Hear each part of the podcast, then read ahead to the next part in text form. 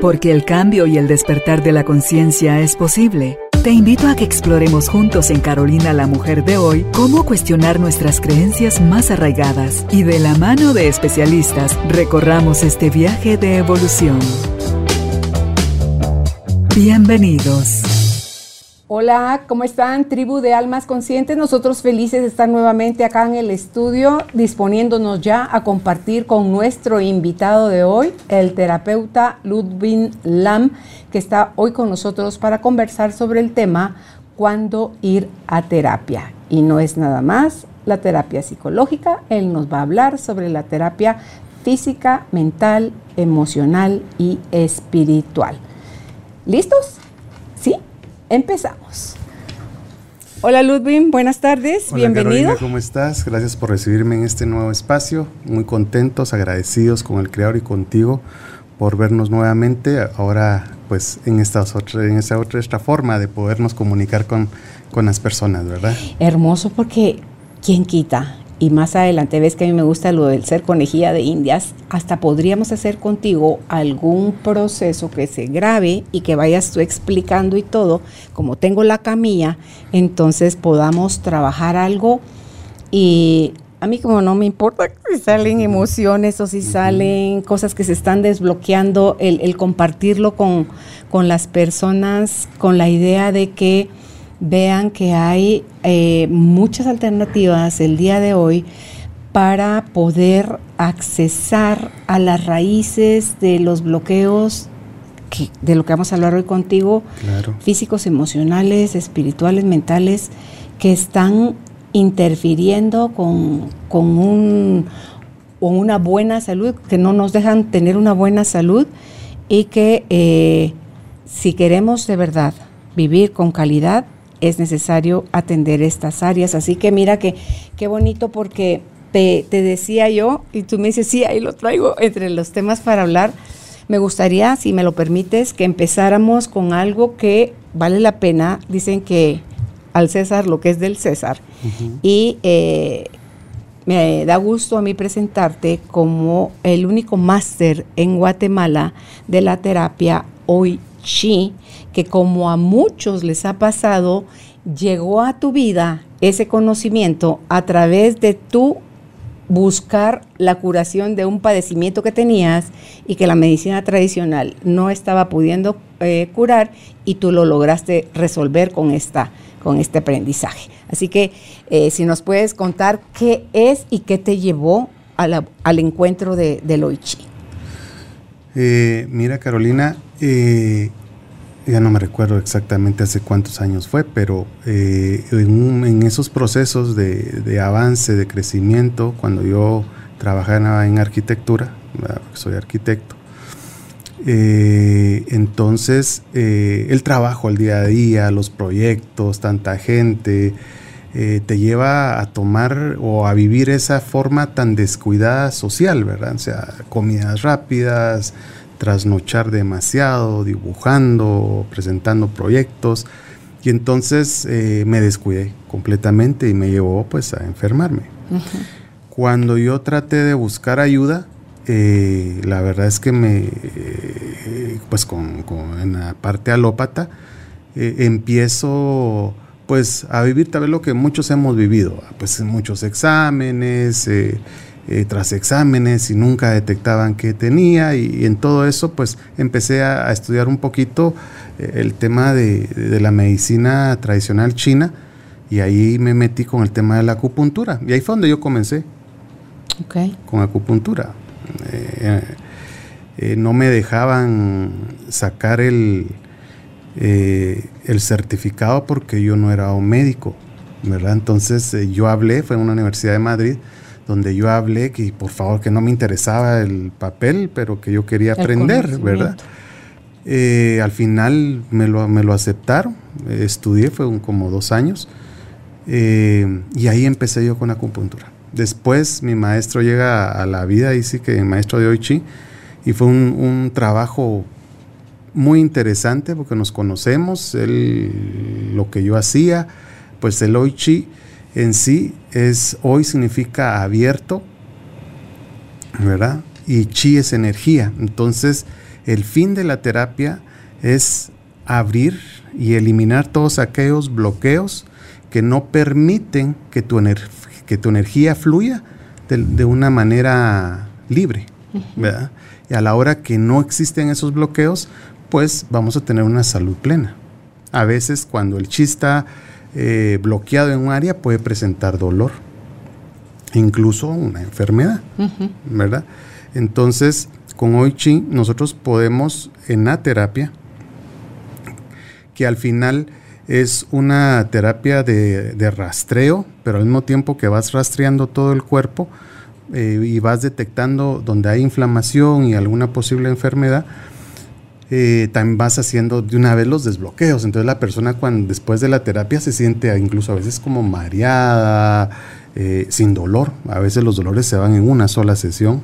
Va a depender mucho De, de, qué tan, tan aguda esté el, problema del paciente. Y incluso eh, puedes detectar hasta cierto punto el tema si hay emociones atrapadas, ¿verdad? Que, que el cuerpo te lo, eh, en ciertos puntos de acupuntura, pues te va a decir que hay eh, con dolor que hay que hay ahí y cosas vaya, atrapadas. duele. Eh, hace poco me pasa algo que estábamos con una paciente y, viéndole la parte emocional, le presiono y me dice, ay, cómo me duele. Entonces, mira, solo quiero ver si es más de parte de mamá o de papá. Y le apacho papá, no, mamá, ay, cómo me duele. Ok. Y entonces me salió un poquito del esquema del Oichi, me voy a otra terapia que se llama terapia anérica, empiezo a identificar emociones, a hacerlo consciente. Cuando ella hace consciente el problema con mamá, se pone a llorar mm. y, empezó a ir a hacer ahí su catarsis, ¿verdad? Cuando terminamos, terminó ese proceso, vengo y otra vez le toco, ¿te duele? Me dice, no, ya desapareció el dolor, ¿verdad? Sí. Y así tan rápido. Sí, es que lo único que está pidiendo tu cuerpo, tu emoción, tu bloqueo es que lo reconozcas. Y cuando lo puedes reconocer, que viene esa catarsis, se libera y lo que te queda es una paz increíble. Y estás tú con ese pequeño movimiento, generando la recuperación de tu salud, pero aceleradamente. En mi caso ha sido así. A mí como todo me gusta que, que, que Ludwig, que, que, ¿qué es eso? Y puedo probar, porque yo sí soy así de curiosa. Recuerdo cuando viniste a mi casa y hiciste esa terapia y cuando hay bloqueo, ni siquiera tiene que ser una ultrapresión Ludwig, porque está tan potente eso ahí que un poquito de presión y duele horrible. Entonces es cuando y eso se da, Ludwig, cuando nos negamos a reconocer, a gestionar, a observar, a buscar ayuda, a, para no armar olas, dice la gente, para llevar la fiesta en paz, para que no me dejen, para no perder el trabajo, para no sentirme, qué sé yo, lo que sea, que, que estés teniendo miedo. Todo eso aprendimos a callarlo, a resistirlo, a soportar, con tal de no sentirnos en desventaja o en sensación de pérdida. y nos acomodamos a nuestros males. Eso es lo peor.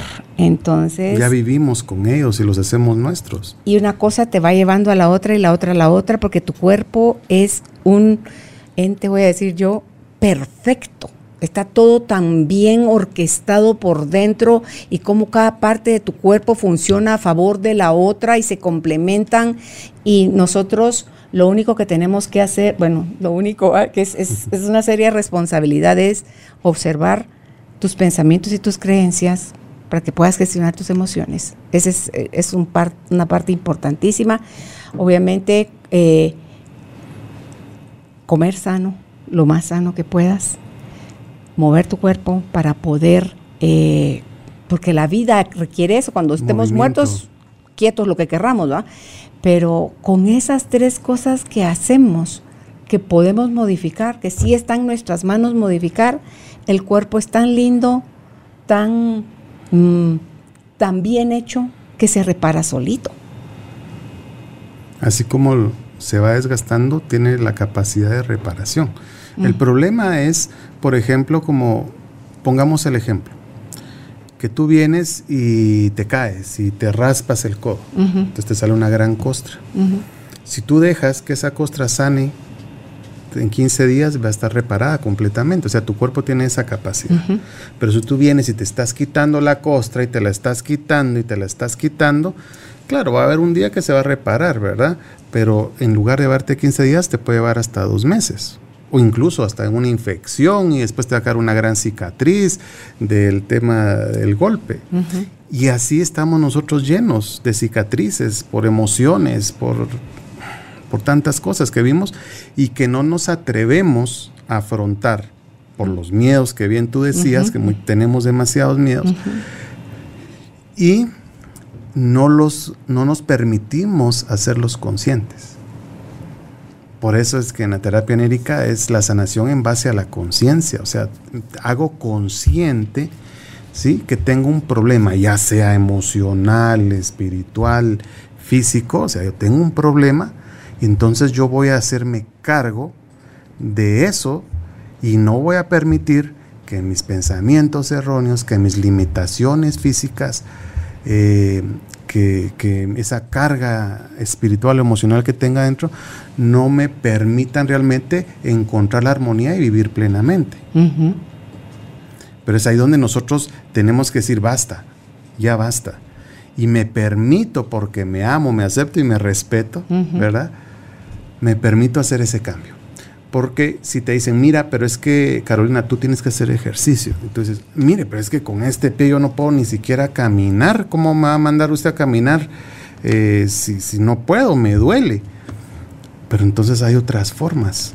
Y ahí tienes que buscar, o te metes a natación, o te metes a, haces bicicleta, o yo qué sé, o si lo único que aguantas caminar, por ejemplo, es una cuadra, pues levántate y todos los días caminas una. Después de un mes vas a estar caminando dos. Pero si tú no te atreves y sigues cargando todos esos miedos y todos esos pensamientos erróneos y fatalistas, nunca vas a hacer nada. Sí. Y le damos nosotros la responsabilidad a los medicamentos, incluso a nuestros médicos o a nuestros terapeutas, que por culpa de usted yo no me curo, no, es que no es mi culpa, es que tú no haces las cosas bien. Y estamos en un círculo vicioso donde no encontramos paz ni salud, ¿verdad? Ni armonía en nuestras vidas. Y lo peor es que nosotros enseñamos esa forma de vida a nuestros seres queridos. Entonces no les estamos heredando las enfermedades, les estamos heredando los malos hábitos. ¿Sí? Es que mi mamá y mi papá son diabéticos, entonces yo voy a ser diabético. No. Tú vas a ser diabético porque aceptas que en tu vida pasa eso, tomando todos los malos hábitos que tus papás te enseñaron. La lealtad también, ¿verdad? La lealtad. Yo como tu mamá, yo como tu papá. O yo me doy porque, por ejemplo, con el tema de cuando no existe papá o papá se va o el papá fallece y entonces viene el hijo y dice yo me hago cargo del hogar, ¿verdad? Entonces yo asumo esa responsabilidad y toma ese papel de padre y al final termina viviendo una vida muy tormentosa. Claro. Que a veces ya ni se casa. es que no hay espacio para pareja porque ya mamá está ocupando ese lugar. O sea, son incestos o igual, energéticos. O igual pasa con, las mujercitas, ¿verdad? Que se vuelven mamás de todos los hermanitos y los sacan adelante y entonces ella es la que termina sufriendo y todos los hermanos a veces eh, triunfando y todo, porque recibieron el amor, aunque no haya sido su madre, pero la otra se dio. Entonces, cosas como esas son las que nosotros tenemos que hacer conscientes. Eso tampoco quiere decir, por ejemplo, que tú te vuelvas tan tan, como decirte, ah, no es que a mí realmente no me interesan los demás, ¿verdad? Es que no es que no te interesen, sino también tienes que poner límites y saberles decir hasta dónde puedo yo actuar siempre y cuando yo esté bien. Entonces, si yo estoy bien, todos los que me rodean van a estar bien también. Cuando tú dices, es que eh, yo amo a mis hijos, los amo, y tú miras al sanado y que te está diciendo yo amo a mis hijos y lo miras que se está muriendo. Porque toma gaseosas, porque come mal, porque fuma, porque toma. Y entonces amas a tus hijos de qué manera. ¿Verdad? Porque ¿qué les estás enseñando o qué les estás dando? Mm, eh, los amas tanto que te vas a morir en tres años y los vas a dejar chiquitos. O sea, ¿qué tipo de amor es ese? Y no solo eso, les estás dando el mal ejemplo. Exacto. La otra parte sería el ejemplo que, hemos puesto en algunas ocasiones, Carolina, que voy yo con los papás y estamos hablando, charlando de, cómo cambiar. Les digo, ok, a ver, levanten toda la mano los que tienen hijos, levanten la mano. Ustedes aman a sus hijos, amamos a nuestros hijos. ¿Ustedes le harían daño a sus hijos? No, no les haríamos daño a sus hijos. Ok, entonces entendemos que si hay amor, no puedes dañar, porque una de las premisas del amor es no dañar. Si tú dañas, no amas. ¿Sí? Entonces les pregunto, ¿ustedes les dan gaseosas y comidas rápidas a sus hijos? Eh, un poquito, no, de vez en cuando, no. O sea, ¿les das comida rápida, sí o no? Sí, ok. ¿Amas a tus hijos? No. Sí, sí, es que sí los amo. No, no los amas. O sea, le estás haciendo daño. O sea, tú sabes que eso es malo y se lo estás dando. Es que no lo vemos como daño, lo vemos como... a veces los vemos hasta como, como premio. Y se los enseñamos a nuestros hijos. Ah, es que el, juguetito es como un premio, ¿verdad? o, la comida. O es que miren, hoy me pagaron mi, bono 14, vámonos a comer. ¿Y a dónde te los llevas a comer? ¿Qué es lo que les das? Entonces, solo con el tema de entender realmente el amor como tal, ¿verdad? La palabra amor como tal, entenderlo y saberlo utilizar, porque muchas veces no amas, quieres tal vez profundamente, es un cariño, pero amor no, porque entendamos que una de las premisas del amor es no dañar. Y no puedes como una florecita, hoy te amo, hoy, no, hoy te amo, mañana no te amo. No, o sea, o amas o amas. O si no, pues entonces quieres, pero amor. Por eso digo yo, a veces cuando hablo con parejas, es que nosotros nos casamos por idiotas. El amor va a llegar cuando tú, después tal vez de 50 o 60 años, estés con tu pareja y hayas pasado frío, calor, tempestad, tormenta y sigas junto a pesar de todo lo que viviste. Eso se hace por amor. Terminas al final con esta persona ya de viejitos por amor, porque hay amor, pero al inicio no. Hoy en día creo que sí, hace 50 años. Claro. Creo que eran, otras las, er, eran otros los valores que eran, era muy diferente, pero actualmente creo que sí. Creo que, hoy en día creo que sí, se puede llegar a ese punto, incluso con, con el tema del amor con los hijos y con nuestros familiares y nuestros padres, pues o sea, hay un poco más de conciencia, ¿verdad? Entonces, eh, eso es prácticamente como yo conocí el Ouchi, eh, eh, lo estudié. El Ouchi es una técnica milenaria china donde abarca muchos, muchas prácticas de la medicina china. O sea, ahí miramos acupuntura, miramos el uso de, de, energético, lectura de los meridianos, eh, para localizar eh, inflamación, eh, miramos cupping, miramos este, masaje neuromuscular, que es muy profundo, em, la, la, biopuntura también se ve ahí. Entonces, son varias cosas. Ahí incluso hacemos algo como quiropraxia, pero no es la quiropraxia como se conoce, ¿verdad? Entonces sí es como técnicas muy antiguas. Eh, y bueno, pues entonces las, pones en práctica. Es, es, bien interesante porque sí logras ver muchos aspectos. Eh, eh, y como te digo, a veces hay dolores que en una misma sesión se eliminan. Se podría empezar con terapia niérica, perdón, con sí, terapia niérica y después pasar a la terapia del Oichi. Porque ¿sabes por qué se me hace? Porque si, si la niérica es sanación en base a la conciencia, o sea, es poder ver que ahí, que sí, que tengo un problema.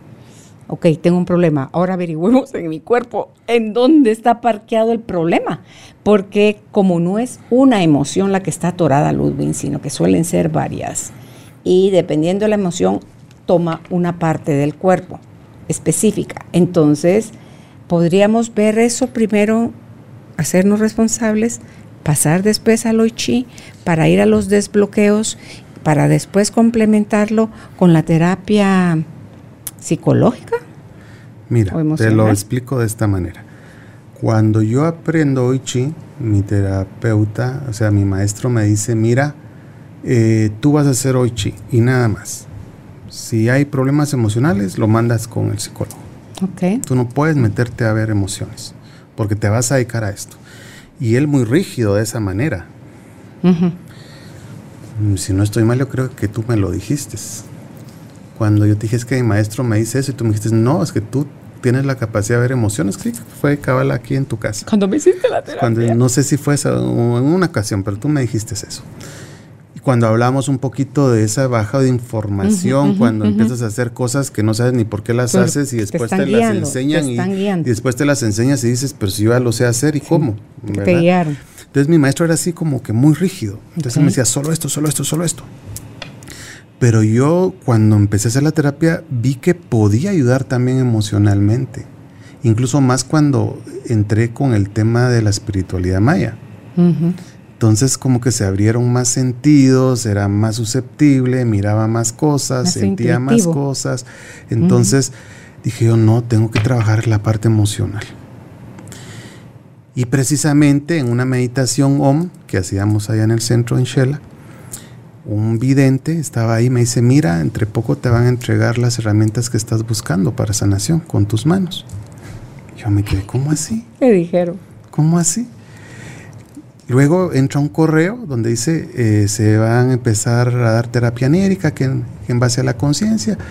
Me lo envían y yo, ah, me interesa, me inscribo. Y al ratito la persona que me envía el correo me dice, ay Ludwig, disculpa, me equivoqué de persona, este correo no era para ti. Le dije, pues que creo que sí, porque ya me inscribí. No hay accidentes. sí, me meto y es otro mundo, o sea, otra cosa diferente. Ahora, ¿por qué te explico esto? Porque la terapia que yo hago hoy creo que no se llama Uchi. Ya se llama Ya se llama no sé, no sé, no, no, no, no le he puesto nombre. Porque en una sola sesión a veces se mira todo. Porque no puedo, a veces, por ejemplo, si tú tienes un bloqueo que es físico, ¿verdad? lo tengo que quitar para que emocional también empiece y para que aflore. aflore ¿verdad? Entonces, eh, yo casi siempre empiezo con Oi Chi y termino con terapia anérica o terapia tapping. Bueno, eh, meto a veces meto cristales, ¿verdad? En terapia anérica nos enseñan a usar biomagnetismo, sanación con cristales.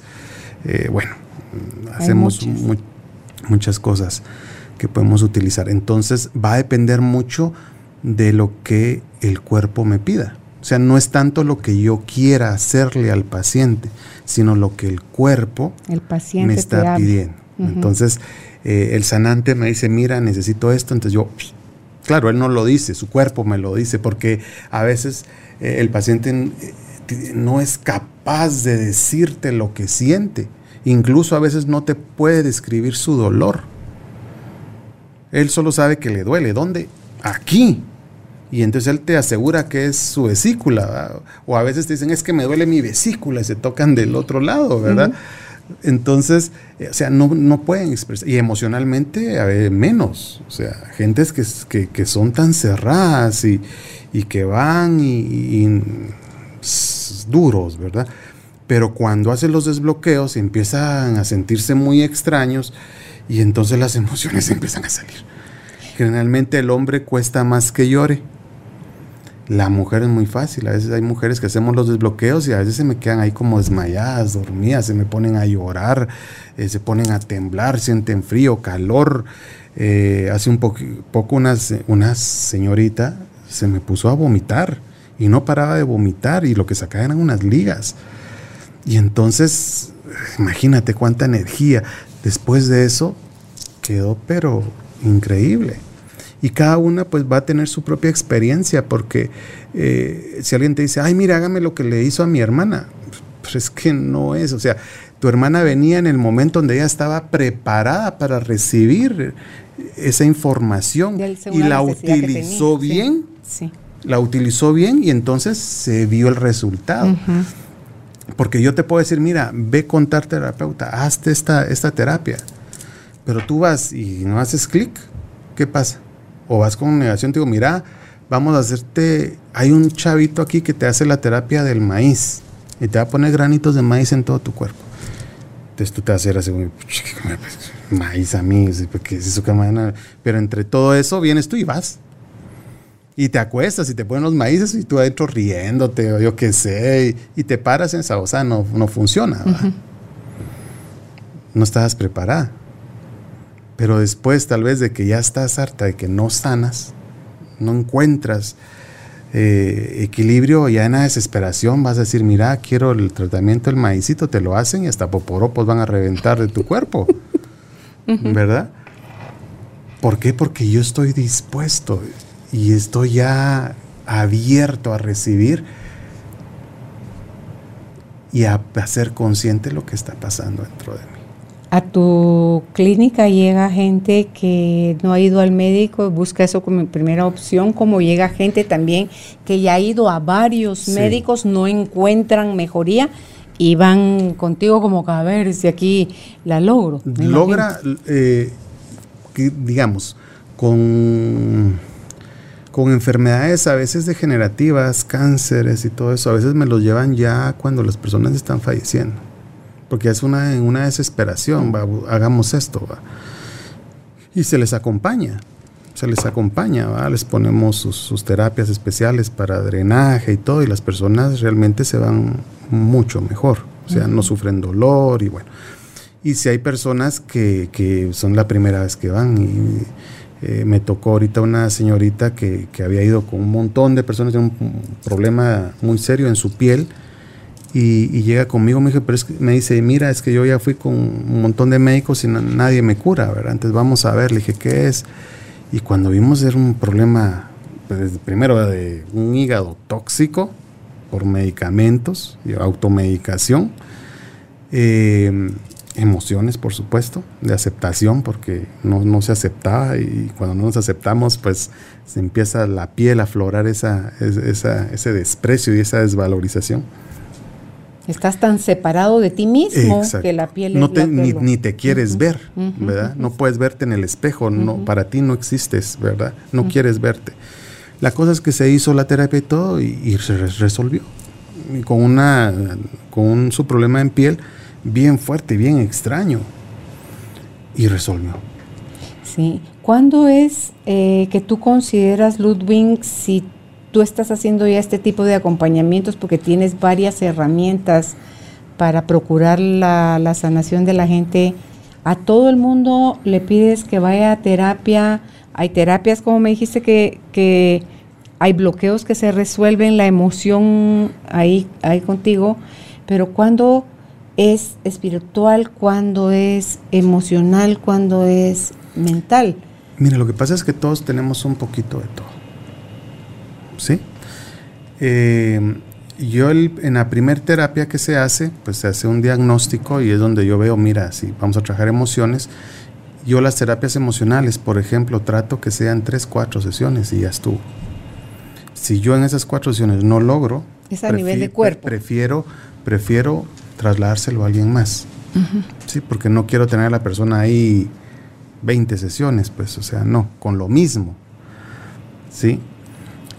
Em, entonces, con ese primer diagnóstico, sí, como que vamos viendo qué es lo que, lo que se prioriza primero, o sea, qué es lo que necesita más. Yo siempre, y yo, si te das cuenta, yo casi hablo mucho el tema de la desintoxicación, porque para mí es fundamental ¿sí? fundamental que nuestro cuerpo esté limpio para que podamos recibir sanación, ya sea física, mental, espiritual, emocional, la que sea.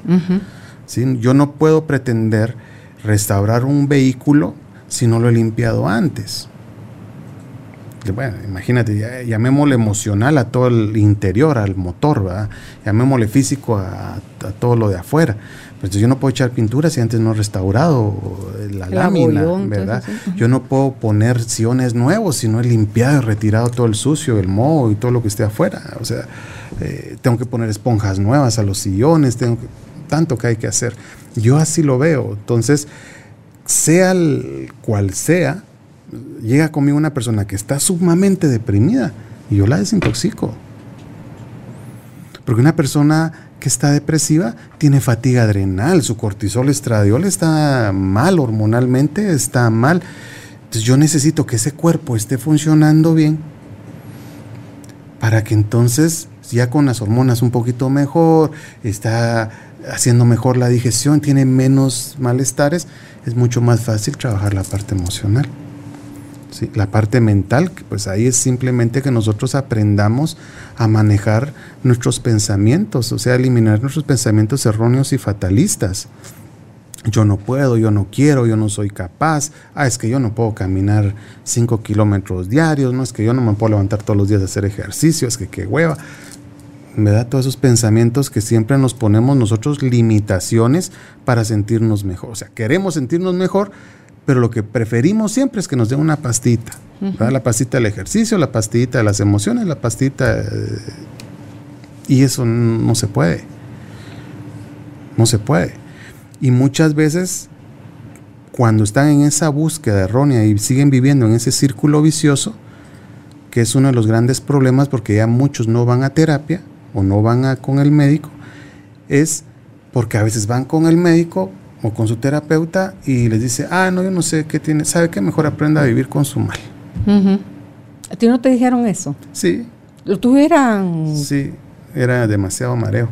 Ah. Y a mí me dijeron, mire, usted va a tener que aprender a vivir así, ¿verdad?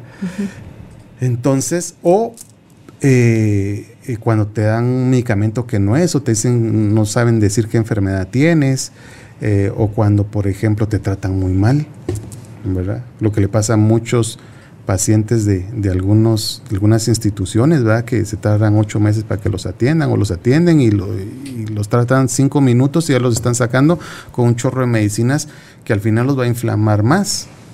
Entonces, ahí es donde entonces ya empiezan a buscar otras alternativas para, para sentirse mejor. Y aquí es, eh, por ejemplo, con el tema de cuándo buscar terapia, pues es eso, cuando nos sentimos mal, cuando no puedes dormir, cuando no puedes hacer buena digestión, cuando no puedes gestar tus emociones, cuando eh, te sientes enojado por todo, cuando eh, miras que tu abdomen se inflama, se te hinchan las piernas, cuando todos los pensamientos son fatalistas, ya no quieres vivir, pues cuando te sientes mal, te duele la muñeca, pues, ve a buscar a alguien que te ayude con la muñeca.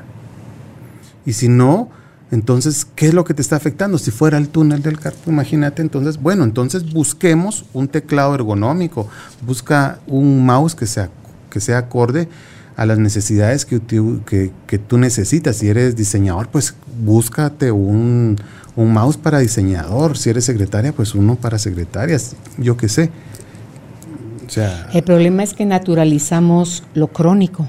Ay, no, doctor, eso tengo años de padecerlo. para mí eso todo eso ha aguantado todo este tiempo. Sí. sí, pero entonces ¿por qué viene? Ah, no, porque ahorita sí está peor, doctor. ¿Verdad? Ahora sí ya no aguanto. Es que fíjese que empezó con un ardorcito aquí, pero mira, ahora ya estoy caminando así de lado. ¿Y hace cuánto fue? Ah, hace como un año, dos años.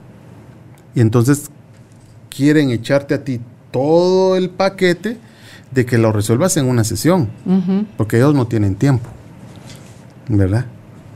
O no tienen dinero, no tienen recursos. O sea, pero tú no puedes hacer milagros tampoco. Claro. ¿Verdad? Entonces es un proceso donde eh, yo le pierdo el, el, miedo a la terapia o, ir con el médico, porque muchos tienen miedo, ah, vamos a sacar exámenes. Ay, no, yo no, no, no, no quiero sacarme exámenes porque capaz me sale todo malo yo no quiero saber, no, no, no, mejor no, mejor no, y ya no regresa. Por el miedo a que le salga que tal vez tienen sus colesterol, triglicéridos o el azúcar alta. Y tienen un miedo y un pavor a enterarse que están enfermos. hay personas que eso, la, la enfermedad de una vez la traducen a muerte. Eso es lo.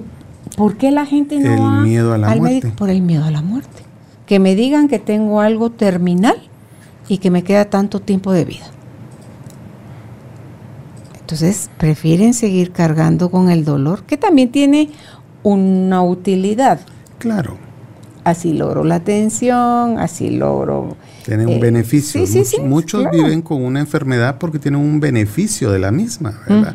Para que mis hijos me llamen, para que eh, me dé, ah, entonces así me dejan salir antes del trabajo, yo qué sé.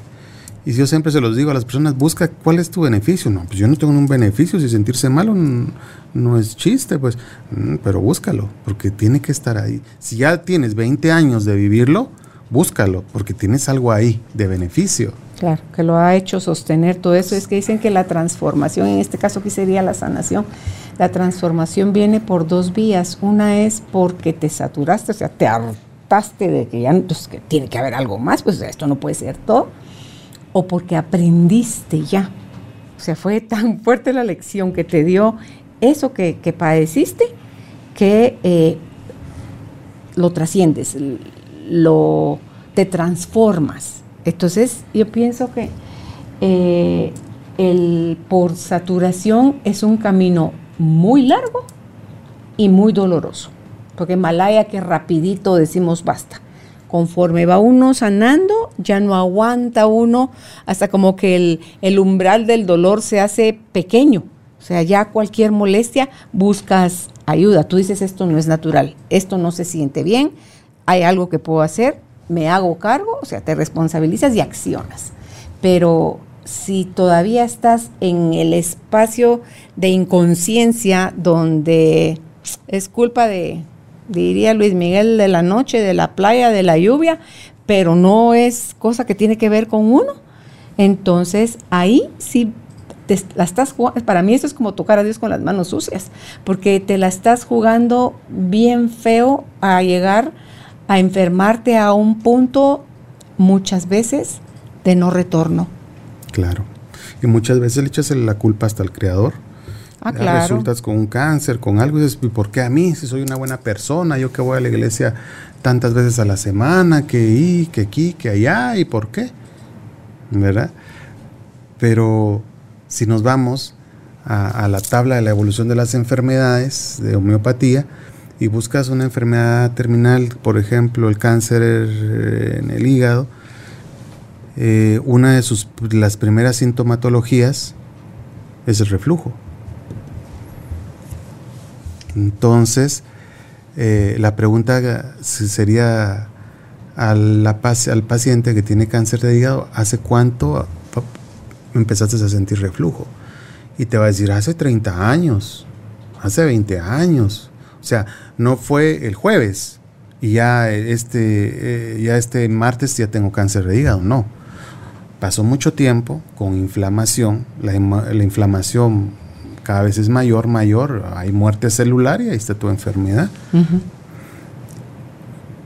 Pero así lo decidimos. O cuando te dice el sanante, no, mira, a mí no me ponga dieta, yo me voy a morir con mi gusto. Yo voy a seguir comiendo esto, voy a seguir comiendo lo otro. A mí nada de estarme quitando las cosas, yo me voy a morir con mi gusto. Pero ya cuando se están muriendo con esos dolores tormentosos, se les olvida que se van a morir con su gusto. Lo que quieren es algo que les alivie el dolor.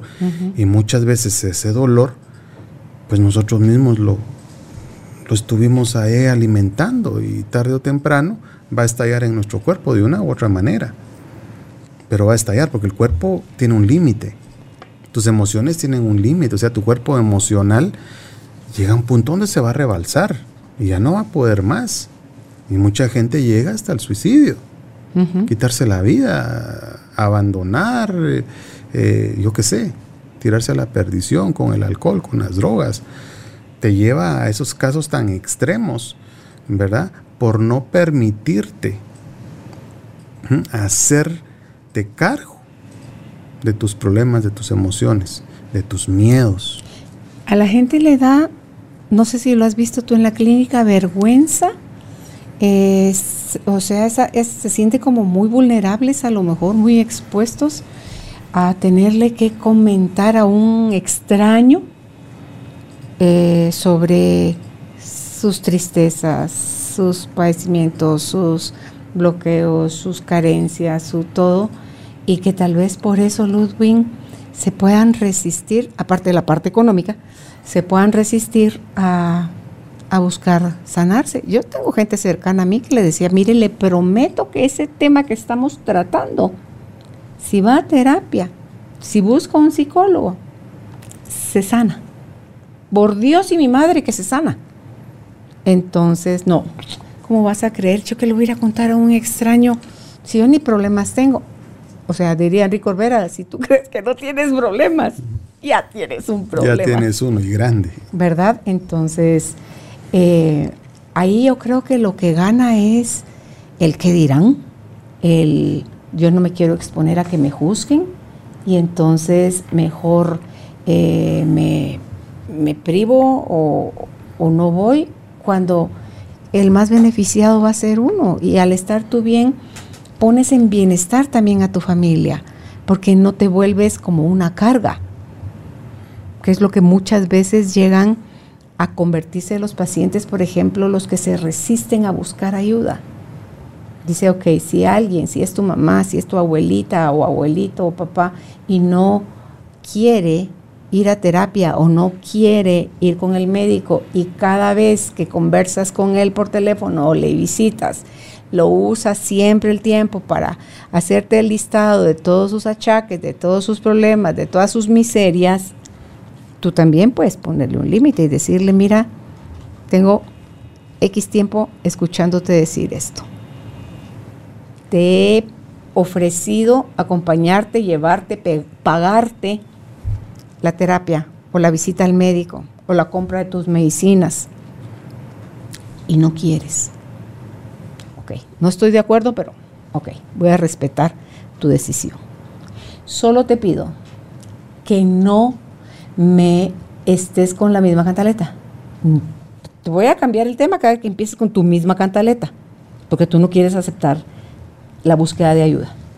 Y si un día entras en crisis, si te duele, si ya no aguantas, también mira a quién llamas. Por eso es que les recomiendan a las personas tener un, como a la mano, un, una hojita, un cuaderno, una libretita con, contactos, porque si tú no quieres asumir la responsabilidad de buscar tu ayuda, entonces asume las consecuencias de tu irresponsabilidad.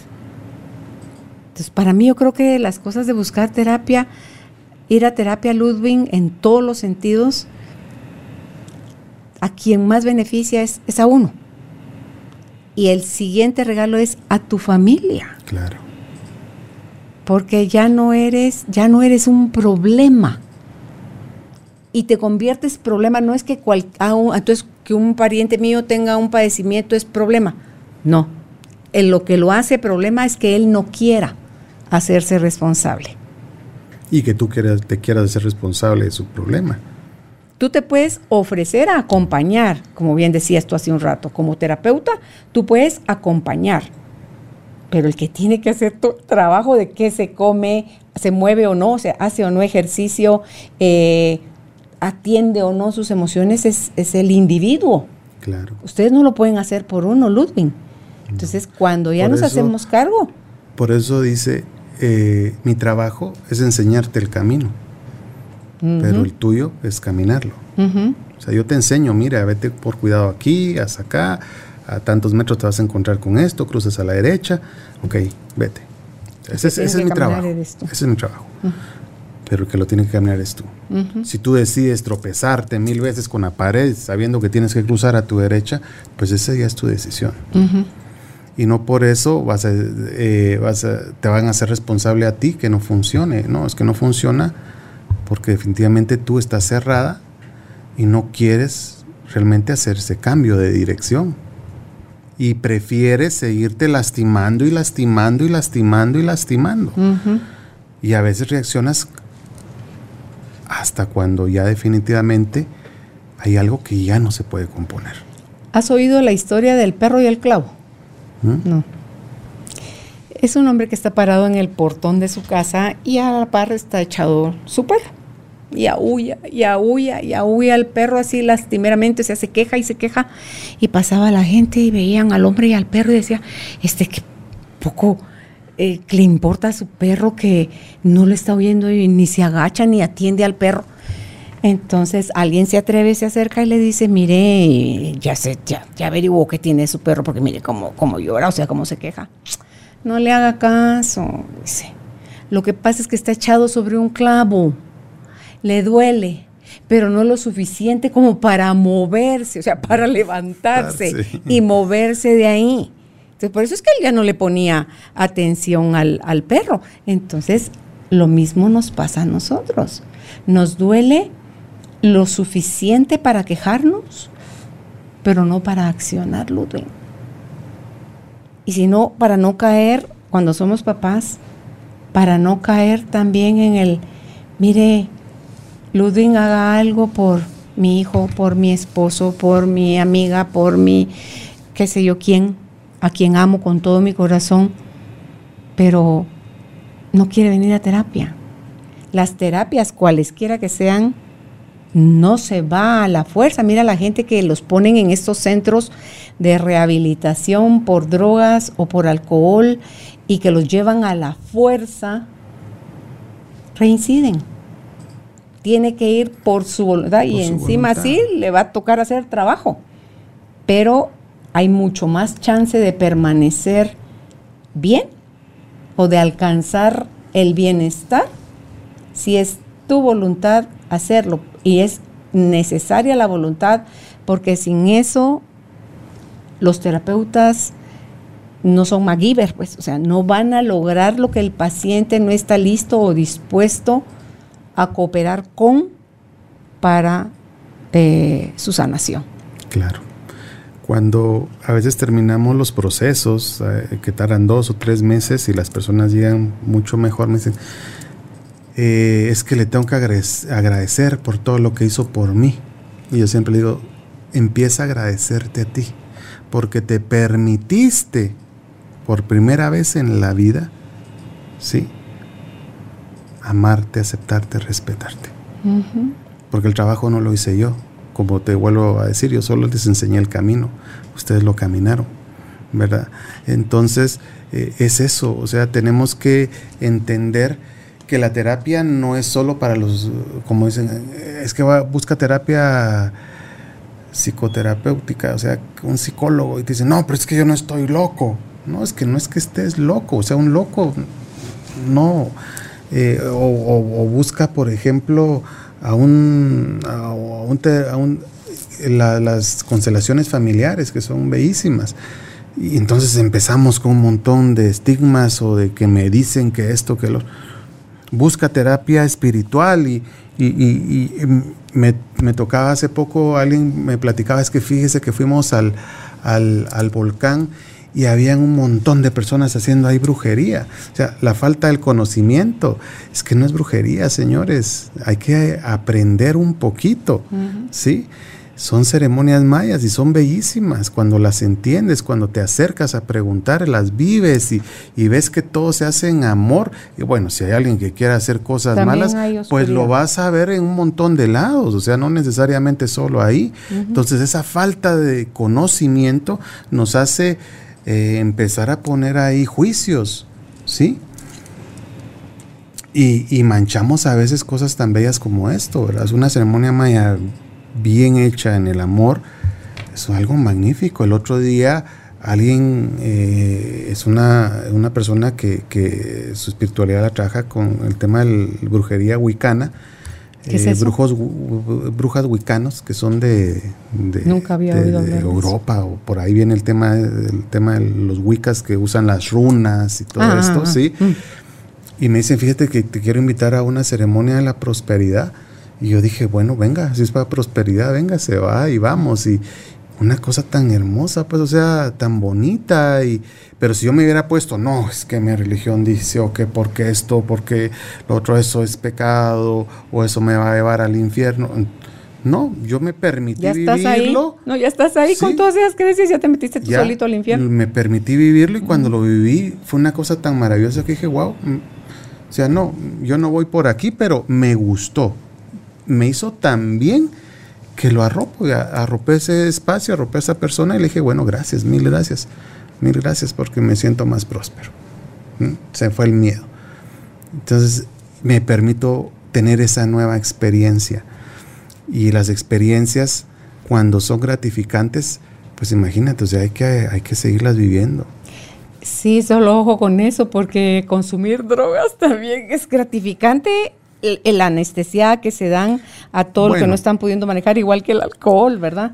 Claro. Entonces, em, gritarle y pegarle a alguien, si estás fuera de ti, también vas a sentir rico y, jurar que se lo merecía la otra persona. Entonces, pero hay diferencia entre lo gratificante de la sombra, digámoslo así, de lo oscuro, y lo gratificante de, la, luz, lo que viene del amor. Entonces... Eh, eso hay que tener siempre un balance. Y es diferente, o sea, es diferente. Hay que tener, un, hay que tener un, y hay que entender algo muy especial, Carolina, que es, por ejemplo, en la espiritualidad maya se usa mucho el tema de los nahuales que te enseñan el día que tú naciste, cuál es tu nahual, cuál es tu número del día que naciste, si es muy bajo, generalmente se dice, ah, tu energía es muy baja, entonces tú vas a sufrir, tú, o si eres tal nahual o tal otro, pues te vas a estar bien o vas a estar mejor. Yo siento que todas estas mediciones energéticas al final te van dando ciertas directrices para que tú entiendas de qué pata cojeas. Para que fortalezcas tus puntos Entonces tienes que fortalecer esos puntos débiles, como bien tú lo dices. si ya haciendo el estudio de las nueve lunaciones para leer tu Nahual y miramos que tu energía sube un montón, generalmente estas personas tienden a, ser muy atrevidas, a, extremistas, ¿verdad? Todas las cosas extremas, deportes extremos, eh, quieren todo rapidísimo. Vuelven temerarios. Eh, y las, y las personas que su energía está hasta abajo, pues enfermas, depresivas. Pero tú le dices a una persona eso y se lo cree y así va a vivir toda su vida. Pero si a ti te dicen, no, mire, es que tú tiendes a la depresión, ok, entonces voy a trabajar eso. ¿Y, qué hago yo para no estar depresivo? Pues buscar terapia, hacer ejercicio, comer saludable, eh, afrontar mis emociones sin tenerles miedo. Cambias tu actitud, es otra forma de vida, otra es que usted va a ser pobre porque mire de qué familia viene, te vas a quedar pobre. Es que yo nací pobre, me voy a morir pobre. Te lo creíste. Concedido. Concedido y así va a ser tu vida y así la vas a vivir. Y sí, lo peor de todo es que se lo puedes transmitir a tus hijos. Nunca te hiciste consciente de que tú mismo lo decretaste. Exacto. Entonces, eh, sí, hay que hacerlo más consciente todo. Definitivamente hay que trabajar en amor eh, tienes que entender que las terapias no son para los locos, no son solo para los que están muriendo de dolor, incluso aunque no tengas dolor. O sea, busca tu terapia, ve con tu terapeuta, ve con tu doctor. ¿Saben qué pueden hacer? Eh, el día de su cumpleaños, regálense ustedes mismos. Se van al laboratorio y sáquense un chequeo de su sangre sáquense triglicéridos, colesterol, creatininas, sus transaminasas, TGO, TGP, sáquense su glucosa pre, su post dos horas, la glicosilada, la insulina, una hematología completa, su tiroides. Sáquense, o sea, regálenselo, regálenselo. Y si sale mal, pues bueno, haz algo para que eso sea mejor. Ese es un regalo que te puedes dar. Y no, no necesitas ir con el médico, simplemente vas al laboratorio, pides tus exámenes y si tienes alguien que te lo lee, si no, pues vas con tu doctor que te mire cómo me salieron mis exámenes. Y entonces, ya. Y busca la terapia. Mira, en cuanto a terapias, por lo menos las que yo doy, siempre me preguntan, mire acá, ¿cuánto me tengo que hacer este bloqueo del sistema nervioso? Pues que cuando lo necesites. Yo te puedo decir cada semana, cada 15 días, cada mes, cada dos meses pero cuando tú lo necesites. Yo tengo que personas que cada 15 días se hacen su desbloqueo. Y desde que se lo hacen me dicen, mire, es que si yo no me lo hago, definitivamente yo no funciono. Por lo menos yo hago mi terapia, voy a sauna o jacuzzi o masaje, eh, voy a otra persona que hace lo mismo que, yo hago, incluso eh, acá en Guatemala hay algunos amigos que hacen quiropraxia, voy con ellos y lo hago todos los meses y si yo lo dejo de hacer, es increíble. Porque hasta me lo dicen, te hace falta terapia, estás muy estresado, mira, no, te estás quejando. todos los días estamos expuestos a situaciones que no necesariamente nos van a parecer favorecedoras o, bonitas, ¿verdad? Y que son las que disparan el estrés, como tú decías, y el cortisol y todo esto se, modifica. Entonces decía en una entrevista a Yvonne Richards que eh, en esto de las emociones atrapadas que, que pueden, puedes haber ido ya a terapia, Ludwig, desbloquearlas pero si sigues en contacto con lo que la genera, se va a volver a generar. Entonces ella recomienda que en el caso de las emociones atrapadas, eh, tratadas con biomagnetismo, lo hagas todos los días. Ludwig es una cuestión que te toma ni cinco minutos hacerlo. Porque Álvaro, por ejemplo, que, trabajó eso, su, su proceso del cáncer, eh, o sea, la parte emocional de su cáncer en la garganta lo trabajó con Yvonne Richards con emociones atrapadas y eh, le dice, mira Álvaro, de aquí en adelante es tu responsabilidad hacer tu tarea todos los días porque esto eh, no es que ya las desatrapamos y ya por mí, por todas, por esta y por todas las, emociones. Entonces, Qué bonito fuera. Entonces, fíjate, le enseñó cómo tiene el material él para hacer su propio proceso y él se lo puede desinstalar a él. Él no me lo puede desinstalar a mí, pero sí se lo puede desinstalar a él porque él no es terapeuta y él tendría que estudiar para hacerme el proceso a mí. Pero lo tiene para él. Entonces el otro día escribiendo sobre las emociones atrapadas, le digo, mira, estás haciendo lo que te dijo Ivonne de... Hace ahora sí. No. Entonces ya empezó otra vez, ya está él. Le dije, mira, si ya tenés el cómo hacerlo, no lo dejes durmiendo en la gaveta. Hacelo. ¿Por qué? Porque el beneficiado vas a ser tú. El, que va a prolongar su vida, o si no la prolonga, lo que sea que le quede, pues Malaya supiéramos cuándo nos vamos a morir, lo que sea que uno va a vivir, Ludwig, vivirlo en, con otra calidad, de, otra manera.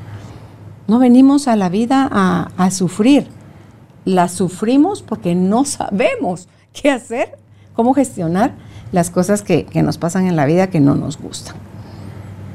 En cualquier momento puedes trabajarlo, en cualquier momento. Yo hace poco estoy trabajando algo con mi hijo de que es un poco renuente a, hacer ejercicio y, entonces empezamos a hacer bicicleta. Le digo, mira, hagamos, hagamos y, y te lo levanto temprano y es atasar atrás de él, atrás de él.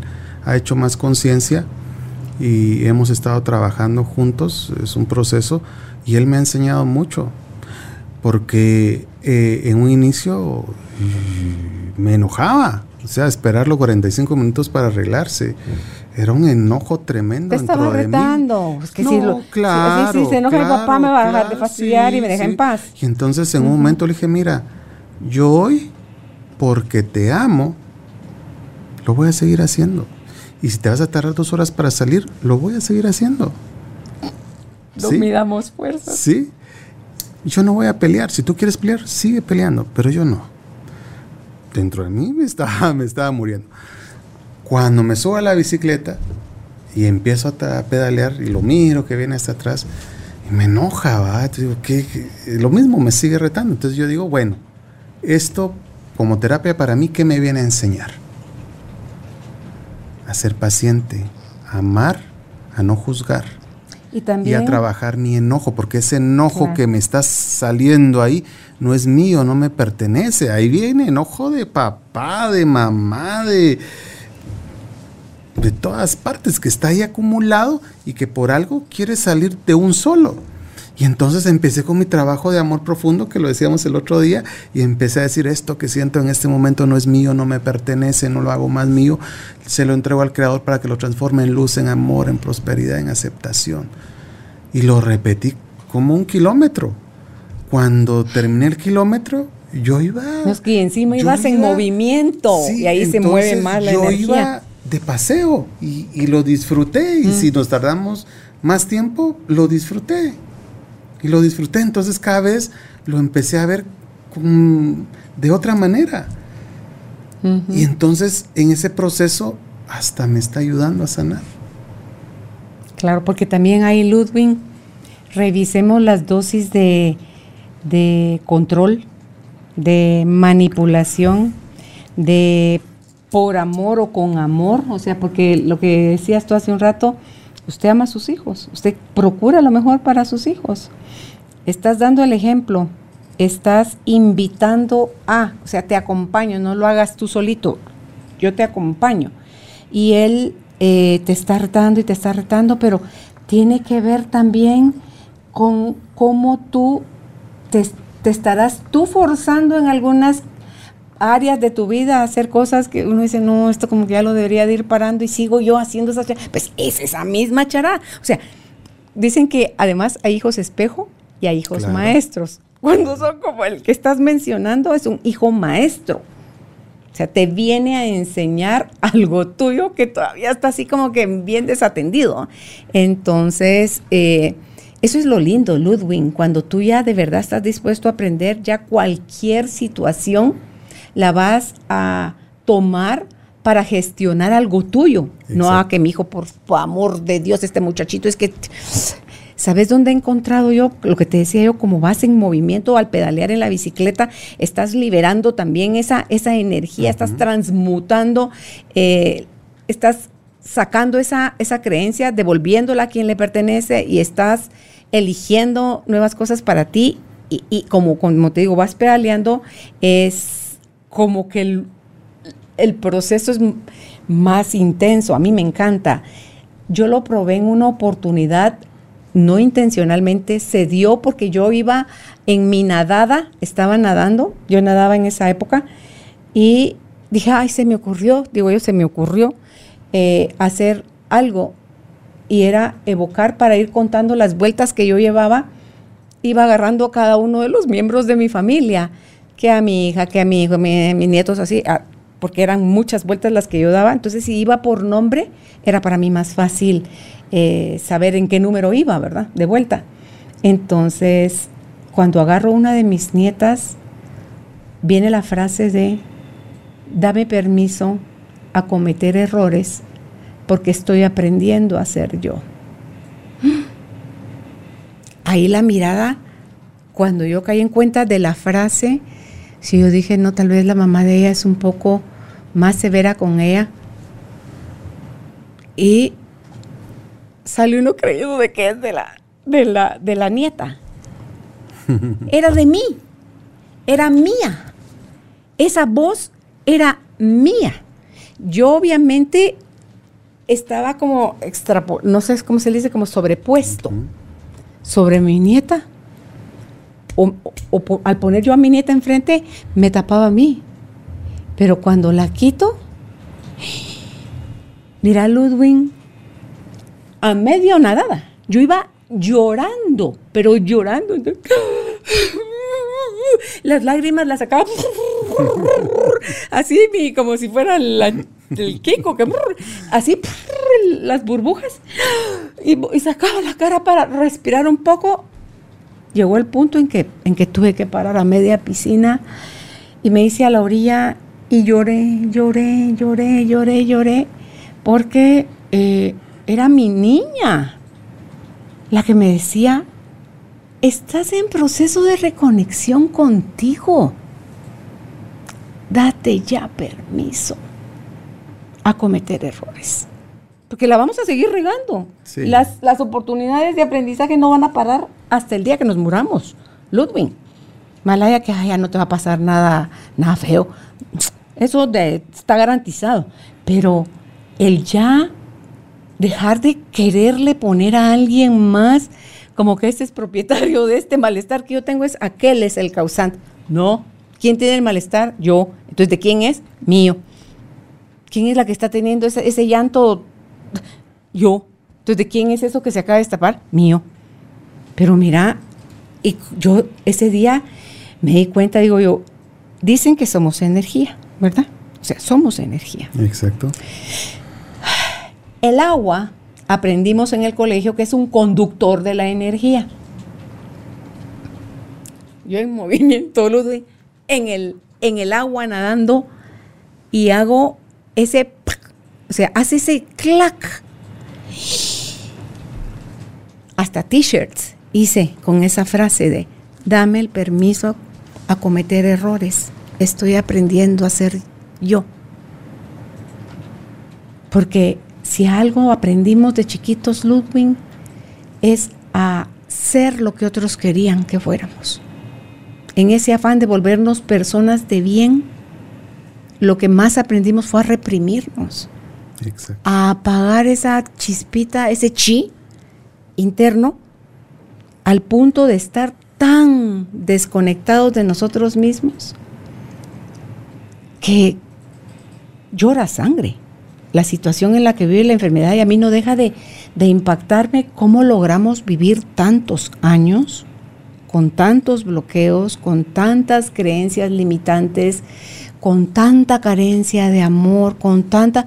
Yo creo que lo que nos sostiene, aunque sea chiquitita, esa lucecita, es esa lucecita.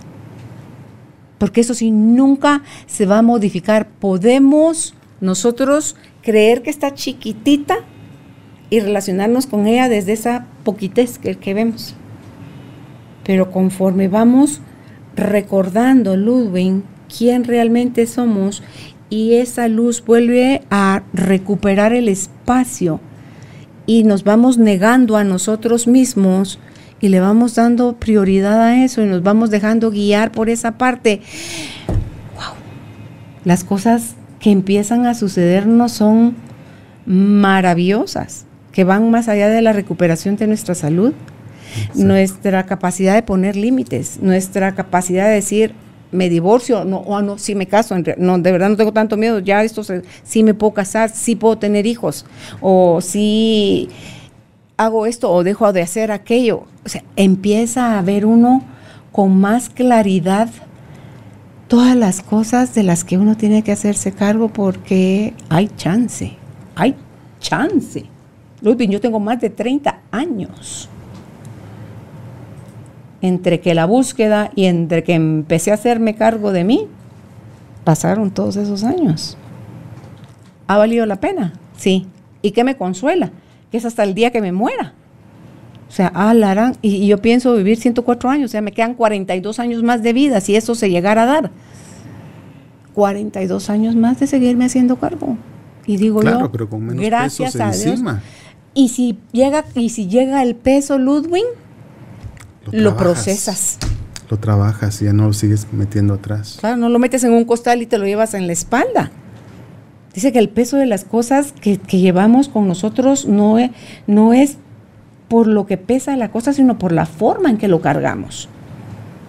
Y nosotros las emociones atrapadas, todo lo que no hemos gestionado, todo lo que hemos negado y resistido, Dios santísimo, es si fuese un vagón de tren, es donde iría toda la chatarra, todas las cosas oxidadas, abolladas, que ya no sirven, que tal vez si las meten a fundición para hacer algo nuevo con, todo ese material fundido, ok, y es lo que nosotros nos toca hacer, Ludwig.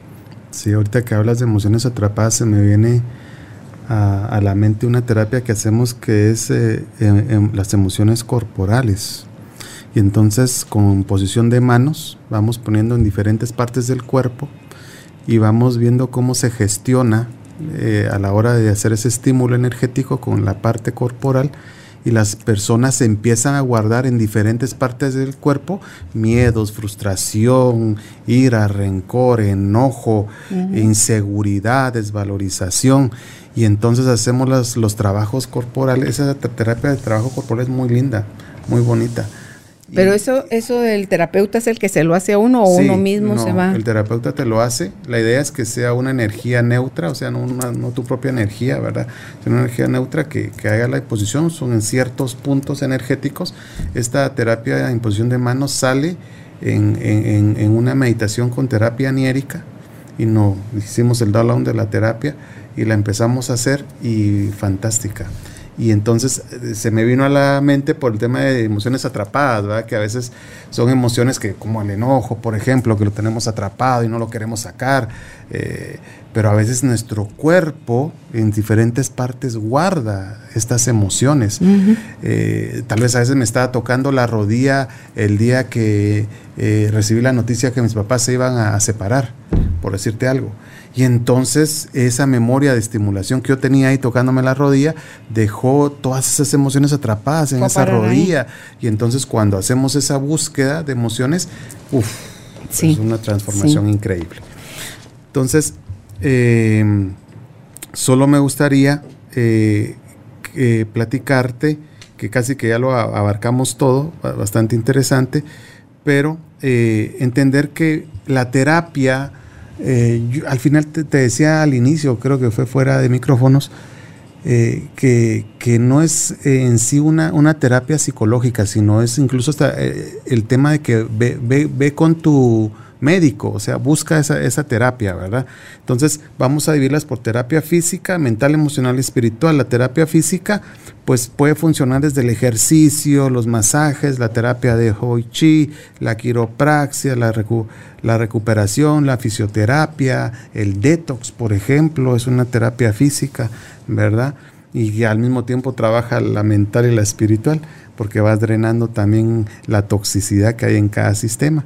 Eh, en la terapia mental, por ejemplo, aprender a manejar nuestros pensamientos erróneos y fatalistas, que también lo habíamos platicado, eh, poner nuestra mente en paz, pues esto lo podemos lograr con meditación, con caminatas eh, en la naturaleza, que nos extraigamos un poquito del tema social, ¿verdad? Y, y busquemos esa reconexión con la madre naturaleza, con la madre tierra que también es una conexión no solo eh, física, sino también espiritual, esa conexión de esa energética a través de la madre tierra. Entonces, trabajar esas, este, ese tipo de terapias que, te dé mucha paz mental. La espiritual, pues eh, hay muchas terapias, incluso el, eh, que es energética, pero el tema de la alineación de los chakras, por ejemplo, tiene mucho que ver también con la parte espiritual la oración como tal, la conexión con, el Ser Supremo, con ser creador, con energía creadora, como le quieras llamar, eh, también es muy importante, ¿verdad? La oración, dijiste. Y yo creo que más allá de la oración, Ludwig, es la reconexión con Él para vivir en un estado eh, idealmente lo más prolongado posible, porque ya estaríamos llegando casi a santos si fuera de manera permanente el, al reconectarnos con esa parte de Él que habita en nosotros, eh, es, hermoso renunciar a ser tú y darle a Él esa, esa parte, el mando de, de tu vida. Y creo yo que a la hora de, si vamos a hacer oración, observemos desde dónde la estamos haciendo, porque mucho de la oración se hace desde el miedo y empiezas a negociar con Dios. Sí, a veces errores también es siempre pedir, pedir y pedir y pedir y pedir. Pero es porque te sientes carente, porque tienes miedo de, crees que te falta algo, eh, Ludwig. Pero si lo hiciéramos desde la gratitud. gratitud, hay que agradecer hasta la enfermedad, hay que agradecerla, porque al final te viene a enseñar algo. Yo creo que por eso yo no me morí en 1995. Ni fregada idea de qué era lo que tenía. Y cuando vuelvo en mí, le dije a mi marido, llévame al hospital porque me estoy muriendo. No sé qué, llévame.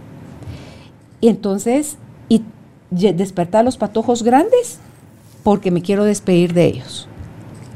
Y en lo que él los va a despertar, mi mamá me ayuda a ponerme la pachama porque yo estaba fuera de mí, ardiendo en fiebre, me quité la pachama y cuando despierto estoy hincada en mi cama con la cara en la cubeta, vomitando y vomitando. Yo no tenía nada que vomitar. El, termómetro llegó hasta el tope. Eh, ya y, recuperaba la conciencia para volverme a desmayar, Ludwig. Y cuando estoy así, antes de volverme a desmayar, todavía tuve chance de decirle, Padre, no sé lo que tengo si es tu voluntad, sáname. Si no es tu voluntad, gracias por todo lo que de ti recibí. Amén. Y el ron que me vuelvo a, desmayar. Llego al hospital Ludwig con la presión 40 sobre 20. Prácticamente sin signos vitales, 11 y algo de la noche, del 22 de diciembre de 1995. Ese era el día que yo debí haber muerto según los doctores porque no se explican por qué no me morí. yo creo que tiene que ver en la oración cuando tú dices, o sea, ¿qué es esto? Está de la fregada, pero si así toca, amén. Amén, que se haga tu voluntad, no la mía. Y si no toca, pues, gracias por curarme, ¿verdad? Pero el, el dejarle uno de poner a Dios, Ludwig, condicionantes, porque creemos desde el miedo que Él por ahí nos tiene olvidaditos y que mejor le insisto, le insisto, le insisto y le recuerdo, porque no sé a qué. Mejor le agradezco. Padre, lo que esto viene a enseñarme, muéstramelo. Si es para mi evolución, muéstramelo. Menos de dos meses después estaba saliendo al aire por primera vez en la radio Carolina, la mujer de hoy el 16 de febrero del 96. O sea, no habían pasado ni dos meses en que yo estuve al borde de la muerte. Hoy, 25 años después, estamos acá. Y él me dijo, cierra ciclos. Es momento de avanzar. Al tener esa, cuando tú te reconectas con él, Ludwig, obedeces. Te la va a hacer llegar o lo escuchas o viene alguien y te lo confirma, o lees un libro y ahí te sale, o, o sea, hay gente que a mí me dice, ay, no puede ser, Carolina, sos la tercera persona que me dice. Bueno, y entonces, ¿cómo, ¿cuándo le vas a hacer caso a Dios? Si ya nos usó a tres para recordarte lo que Él te dijo y lo estás evitando. Entonces creo yo que ahí eso facilitamos nosotros también nuestros procesos, ya sea de desenlace para muerte o ya sea de desenlace para recuperar la salud. Los dos son buenos, los dos son desenlaces, ¿verdad? Entonces, creo yo que esa postura eh, te libera, Ludwig. Y liberas obviamente a Dios para hacer su trabajo. A mí me encanta de esa parte cuando los médicos dicen, Así que bajan los brazos y dicen, lo siento señora, ya no hay nada que hacer por su hijo, por su esposo, por su mamá, por su lo que sea. Nítido, porque ahí entra Dios.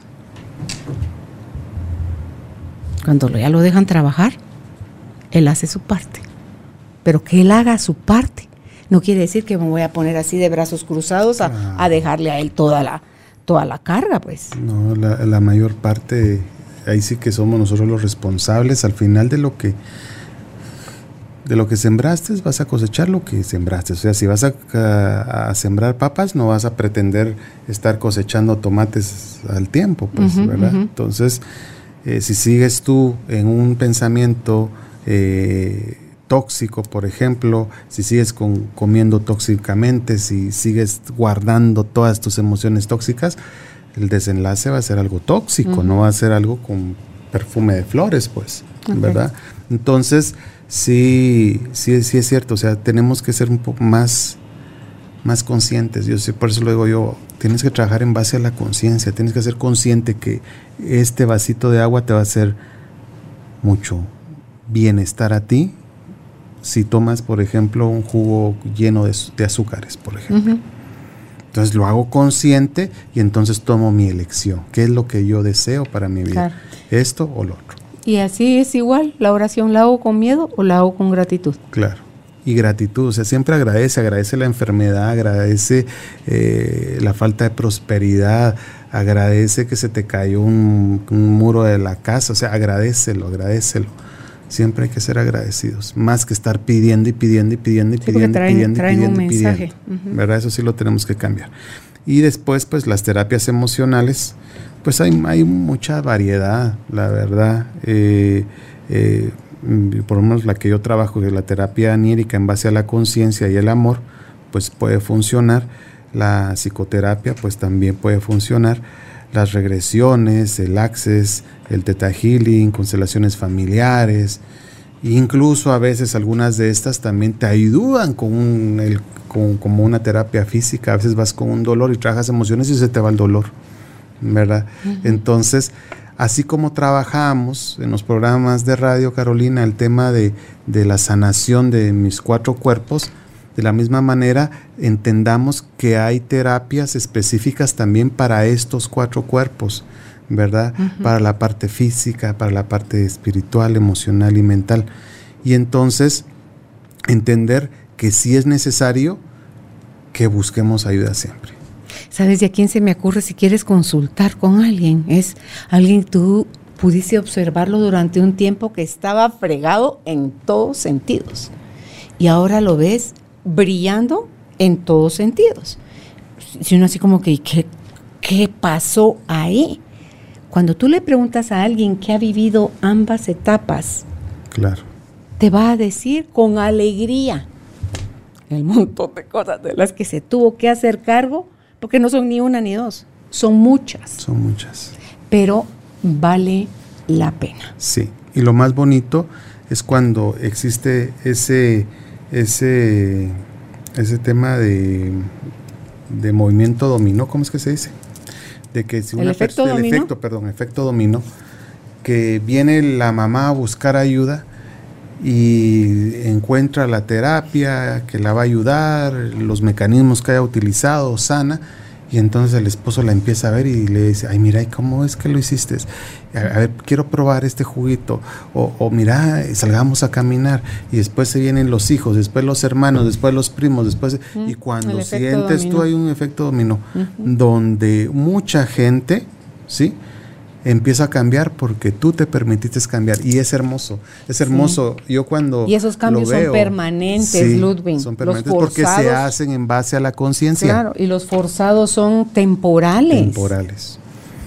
Sí, a mí, a mí me agrada mucho cuando llegan personas conmigo, ay, mire, yo tenía tanto tiempo de querer venir con usted, pero yo ya me desintoxiqué y ya hice no sé qué, porque mi hermana vino y o mi tía o mi prima y lo hice, mire, me sentí tan bien y ahora solo quiero ver cómo estoy. Yo Ya va adelantado, ya va adelantado. Pero fascinado porque entonces eh, ya ella, ella necesitaba y lo empezó a hacer, se atrevió a hacer el cambio. Entonces, atrevámonos, sin miedo, o sea, dejemos nuestros miedos a un lado y por primera vez en la vida toma el timón y deja tus miedos, tus emociones, tus pensamientos erróneos, tus problemas físicos que te impiden caminar o moverte o agarrarte, aferrarte, déjalo atrás y permítete vivir en conciencia y hacer todos los cambios. Claro, y si vamos- Atreverte, atreverte. Si vamos a elegir un dolor, que sea el dolor que produce el ejercicio en tu cuerpo por el Pero es que ácido es láctico. diferente. Pero es que Ah, hasta la dolor- gente claro, al le dolor tiene miedo está- a eso. Pero es que el dolor que yo he visto gente de más de 70 años, digo, ay, mis gordos. O sea, que ya está, se quedan, con un rato que se queden sentados, cuando se levantan, ni siquiera se pueden levantar erguidos, sino que empiezan a caminar así como que un poquito más descompuestos, ¿verdad?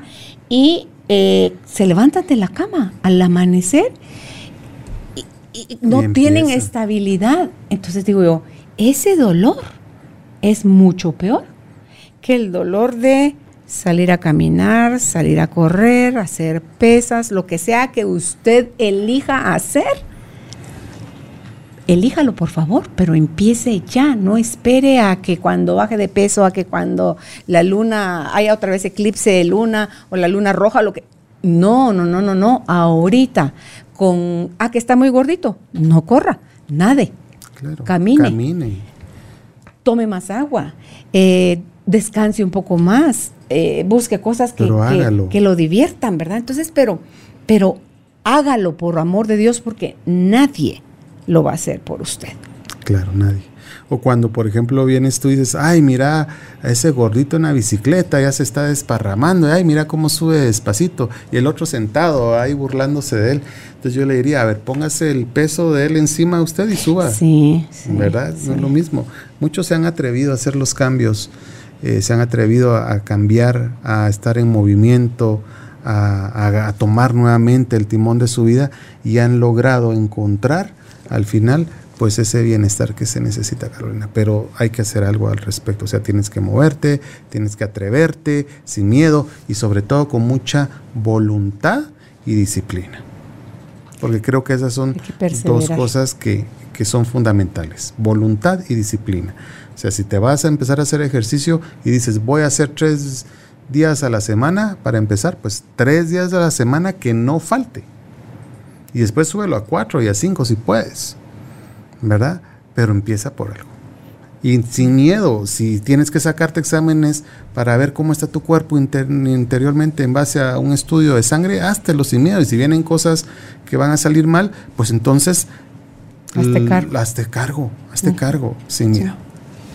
Pues muchísimas gracias, Ludwig, por haber aceptado la, invitación ya acá al estudio. ¿Y dónde pueden ustedes contactar a Ludwig Lam? Si es en Facebook, él está como Centro Integral Sanarte. Y si es para hacer una cita por WhatsApp al 77 67 70 94. Repito, 7767 70 94. Ludwig está en Shela, pero viene cada cuánto venís a Cada 15 días estoy dando terapias acá en la capital.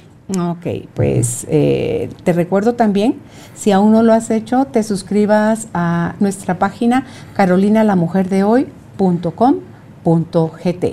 Hasta un próximo encuentro. Gracias tribu de almas conscientes, que estén bien.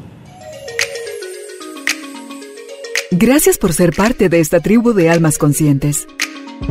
Recuerda visitar nuestra página web carolinalamujerdehoy.com.gt para más información de estos temas y de nuestros invitados. Tenemos más programas, blog, libros, talleres, tienda en línea y material exclusivo para quienes se suscriban. Encuéntranos en redes sociales como Carolina la Mujer de Hoy.